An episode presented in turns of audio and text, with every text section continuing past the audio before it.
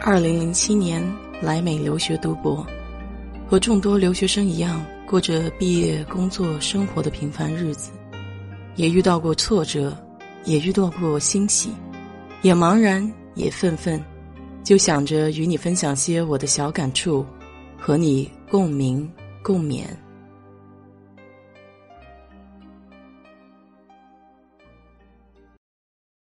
嗨，你好，我是 DJ 水色淡紫。今天这一期呢，我想推荐几部小成本的电影给大家，都是小成本电影，基本上描述的就是小人物的生活。第一部电影的名字叫《一年到头》，这部电影是导演王静在二零零八年上映的。电影一共是三条主线，围绕着。临近春节，发生的一些家长里短的事情。一条主线是围绕着在城市里打工的装修工、农民工这个群体；第二条主线是在城市里做医生的中产阶级；第三条线的话是在学校里面当副校长的一个老师。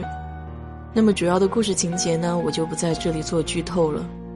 这部电影的主题呢，是围绕着一个“家”字。还有团圆的这个概念，无论你身处何地，过春节的时候回家的这个传统是不会变的。有些人想回家而不能回，有些人有家而不愿意回。我喜欢这部电影的原因呢，是因为我觉得它很真实，是真真切切每一天都在发生的事情。比如说农民工追债、医疗纠纷、学生考学。这些都是我们每天在报纸新闻上都能看到的事情。电影的好处就在于它可以把你带入到那个境遇里，感受当事人的心境。漂泊在外或者期盼着漂泊在外的家人回来的人，看这部电视电影都会非常有感触。第二部电影我想推荐的呢，叫《地久天长》。是二零一九年上映，由王小帅导演拍摄的一部大陆影片。这部影片呢是围绕着患难与共的两个家庭，因为一场有隐情的意外而被迫疏远，在时代的洪流下历经伤痛与不安，人生起伏跌宕，最终选择面对真相，坦荡向前的故事。其实人呢这一辈子活着是非常不容易的。因为你很难去预见迎接自己的会是什么，就像影片中的这个家庭，当人生遇到了重大的变故不可改改变的时候，你如何去适应、改变、继而重生？这是一个非常艰难的过程。这让我想到若干年前我在上学的时候，有一次无意间去我一个初中的同学的 QQ 空间。发现有人留下这么一组话，叫“一路走好”。我当时以为是这个人在开玩笑，后来我就托我的初中班长去打听这个同学的下落，结果就是在不久前出车祸，然后他的人已经没了。我当时有一段时间非常缓不过劲来，因为我大概觉得在这个出事一个月之前，我还跟他在 QQ 上聊天，去询问他的近况。结果短短的一个月之后，他的人就没了。我当时想到的更多的是他的父母，因为我们这一批都是独生子女嘛。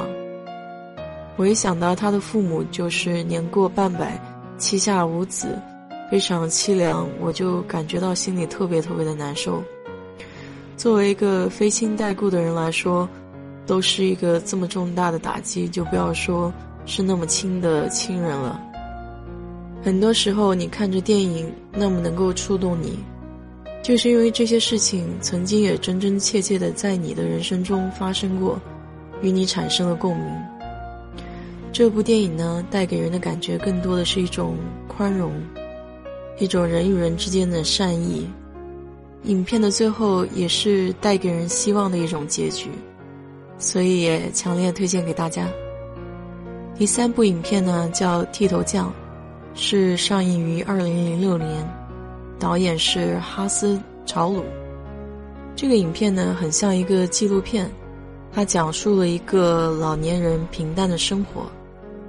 老人的话语呢并不多，但是你跟随着镜头，跟随着老人去拜访一家一户。上了年纪的老人家们，他们自己相互陪伴，互相聊聊自己的往事，扯扯家常。子女呢，不是在外地，就是本地工作比较忙，根本没有时间回来陪伴他们。唯一跟他们在一起的时间呢，就是抱怨自己的生活有多么的不顺利，然后期盼着老人给给一点帮助。怎么说呢？看了影片之后，我觉得心里产生了一种悲凉之感。特别是像影片中描述的这样一个呃孤寡老人，就老伴儿也不在了。人呢，都是会老的。我们期待别人如何对待我们自己，我们就应该以如何的方式去对待别人。这部影片里面呢，所有的老人都期望他们是干干净净的来到世上，也能干干净净的去。影片中有一位老人是在家里去世了三四天都没有人能发现。我看到这里呢，觉得心情极其沉重。人老了不中用了，就没有人关心，没有人疼爱了。显现出最后一点关心和疼爱，也大多离不开钱和房子这些利益相纠缠的关系。所以，不论什么时候，其实我所崇尚的观点都是：一家人在一块儿，在哪儿都是家。相互的陪伴和关心，要胜于钱，胜于房子，胜于所有这一切。我喜欢这部影片，还有一个重要原因就是，它还有很多。中国传统的东西在里面。虽然我并没有生活在北京，但是我也记得我在南京街头看到过那些传统的剃头师傅，给人安静的剃头、按摩，一系列的功夫活儿。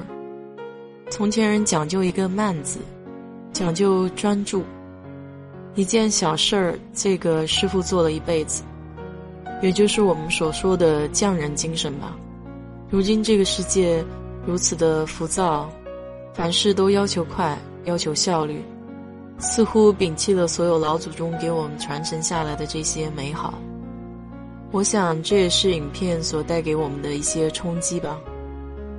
其实这三部影片呢，都有一些共同点，就是对生活的一些细腻的刻画。艺术来源于生活，所有的主题都围绕着家、亲情、友情。人活着的意义，我想每一个人都有活在这世上的驱动力。我自己一直坚守的就是不忘初心。家人也永远是我的核心，是我永远的坚强后盾。那么你呢？知道为什么而活吗？如果有想法的话，欢迎在我的评论区留言。谢谢收听。